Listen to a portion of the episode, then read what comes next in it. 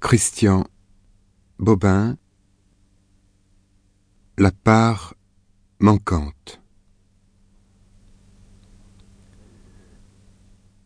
Elle est seule. C'est dans un hall de gare à Lyon-Pardieu. Elle est parmi tous ces gens comme dans le retrait d'une chambre.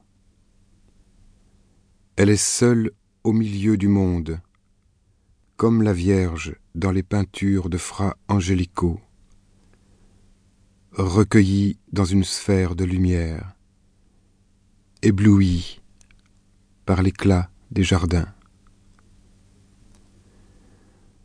Les solitaires aimantent le regard. On ne peut pas ne pas les voir. Ils emmènent sur eux la plus grande séduction.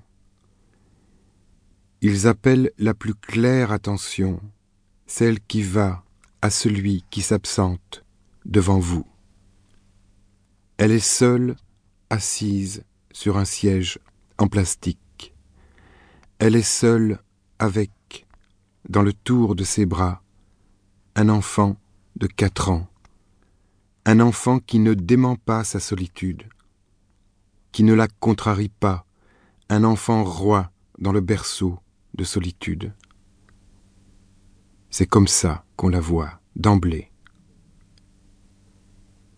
Elle est seule avec un enfant qui ne l'empêche pas d'être seul, qui porte sa solitude à son comble, à un comble de beauté et de grâce. C'est une jeune mère. On se dit en la voyant que toutes les mères sont ainsi, de très jeunes filles, enveloppées de silence, comme la robe de lumière entre les doigts du peintre, des petites sœurs, des petites filles. Un enfant leur est venu, il est venu avec la fraîcheur des jardins. Il est venu dans la chambre du sang comme une phrase emmenée par le soir. Il a poussé dans leurs songes. Il a grandi dans leur chair. Il apportait la fatigue, la douceur et la désespérance. Avec l'enfant est venue la fin du couple les mauvaises querelles, les soucis, le sommeil interdit, la pluie fine et grise dans la chambre du couple. C'est le contraire de ce qu'on dit qui est le vrai. C'est toujours ce qui est tu qui est le vrai. Le couple finit avec l'enfant premier venu. Le couple des amants, la légende du cœur unique. Avec l'enfant, commence la solitude des jeunes femmes. Elles seules connaissent ses besoins. Elles seules savent le prendre au secret de leurs bras. La pensée éternelle les incline vers l'enfant sans relâche. Elles veillent aux soins du corps et à ceux de la parole, elles prennent soin de son corps comme la nature a soin de Dieu, comme le silence entoure la neige. Il y a la nourriture, il y a l'école,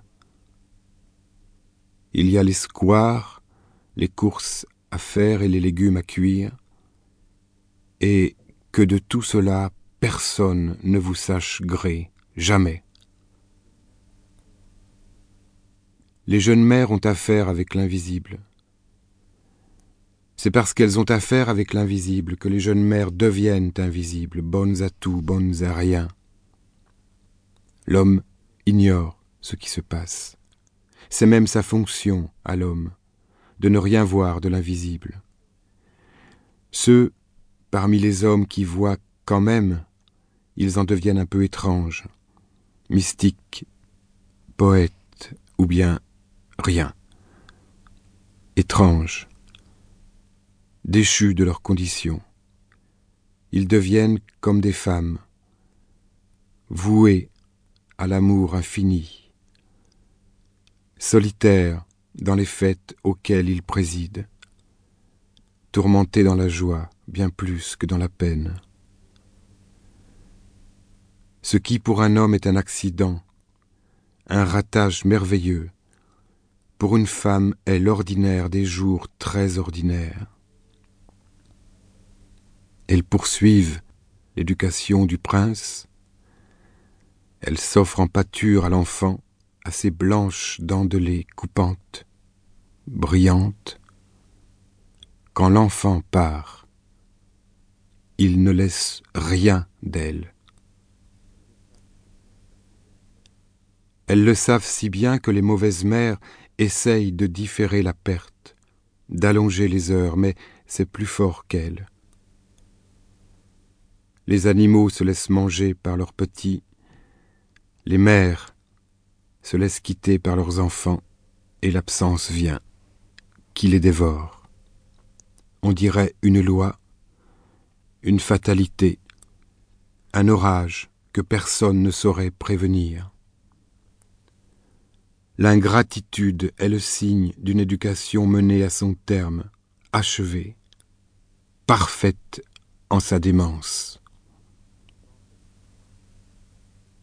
On pense à tout cela, assis à côté de la mère et de son fils dans le hall de Lyon par Dieu.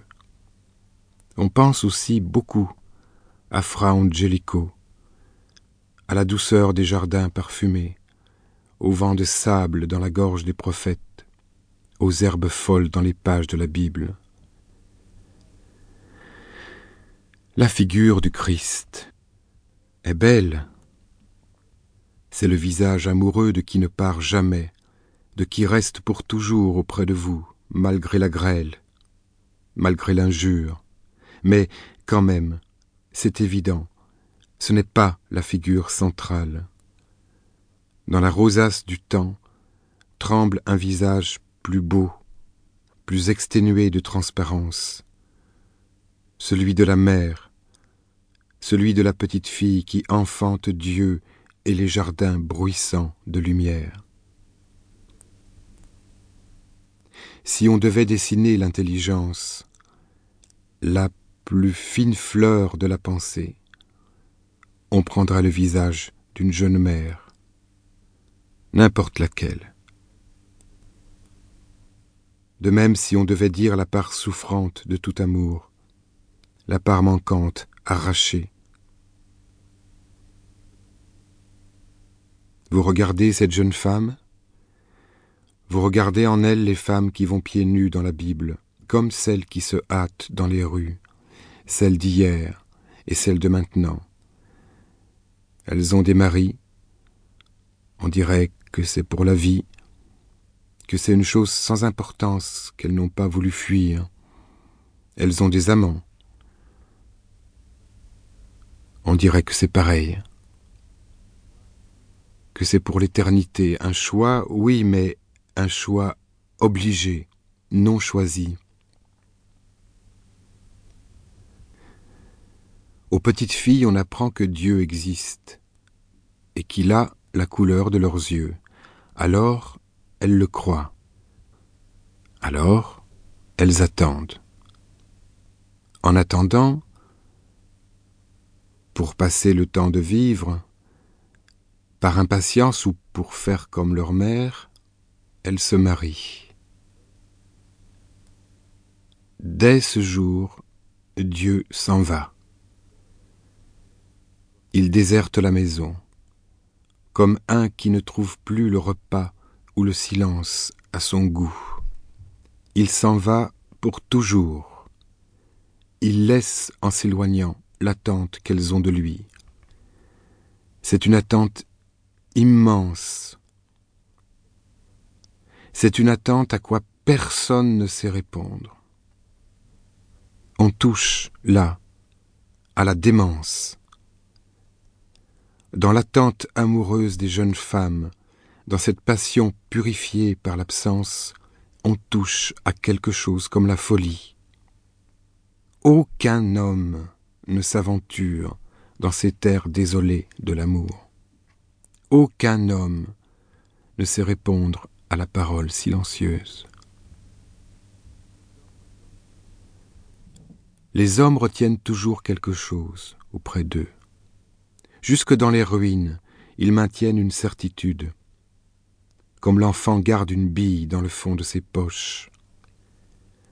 Quand ils attendent, c'est quelque chose de précis qu'ils attendent. Quand ils perdent, c'est une seule chose qu'ils perdent. Les femmes espèrent tout, et puisque tout n'est pas possible, elles le perdent en une seule fois, comme une manière de jouir de l'amour dans son manque. Elles continuent d'attendre ce qu'elles ne croient plus. C'est plus fort qu'elles, c'est bien plus fort que toute pensée. C'est dans cette nuit qu'apparaissent les enfants. C'est dans ce comble du désespoir que naissent les sources d'enfance. Les enfants, c'est une maison de chair. On l'élève au plus haut de soi-même, on regarde ce qui se passe. On assiste à la croissance de cette maison d'âme de l'enfant. On ne revient pas. C'est une énigme dans le plein jour. C'est l'énigme de vivre une vie qui n'est plus tellement la vôtre, qui n'est plus guère celle de personne. Le mari est loin, maintenant. Il est plus loin qu'à l'instant de la rencontre. Il est plus loin que le premier venu. Il y a les enfants, et puis il y a le mari. L'enfant vieillit, l'enfant supplémentaire. Il y a toutes ces vies à mener en même temps, et aucune n'est la vôtre. C'est comme dans la Bible, les jeunes femmes de Palestine hier, maintenant. Elles relèvent le Dieu dans la poussière du temps, dans le vieillard des jours. Elles lui lavent la tête le berce de chansons, l'enveloppe de lin blanc. Elle leur anime avec du seigle et du vin. Elles attendent. On ne sait pas ce qu'elles attendent. L'amour enfuit de la maison, elle le retrouve au clair d'une larme ou d'un fou rire. Au besoin, elles l'inventent. Elles vont parfois le chercher au dehors. Elles répandent le ciel pur de leurs yeux sur le monde. Elles prennent des amants. Mais aucun amour n'approche en lumière celui qui les penche sur l'enfant. Personne d'autre ne peut venir à la place vidée par Dieu. Personne ne sera aimé par elle, comme l'enfant de la promesse déçue, de la parole parjure. La jeune femme assise à côté de vous a installé l'enfant sur ses genoux. Elle lui parle de tout et de rien. Elle mène la conversation infinie, ininterrompue dans la rumeur des passants. Tu vois ce pull que j'ai acheté Eh bien, il est trop cher. Dans un autre magasin, j'ai vu qu'il était à moitié prix. Tant pis. Je suis contente. Tu veux un chocolat? Écoute. On est juste au-dessous des trains. Tu entends le bruit que ça fait? C'est un train qui passe. On a une heure à attendre. Tu n'as pas froid? Je vais te mettre ta capuche et je vais te manger, mon trésor, mon petit poisson, mon amour. Mon amour.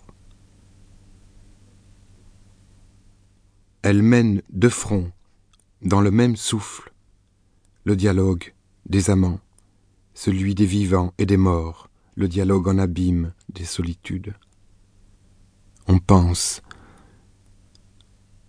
Les enfants naissent des femmes, les femmes naissent des femmes. Il reste aux hommes le travail, la fureur imbécile du travail, des carrières et des guerres.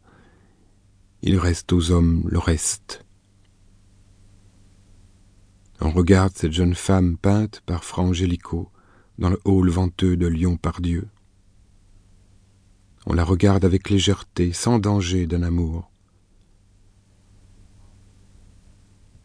Pour s'éprendre d'une femme, il faut qu'il y ait en elle un désert, une absence, quelque chose qui appelle la tourmente, la jouissance, une zone de vie non entamée dans sa vie, une terre non brûlée, ignorée d'elle-même comme de vous, perceptible pourtant, immédiatement perceptible.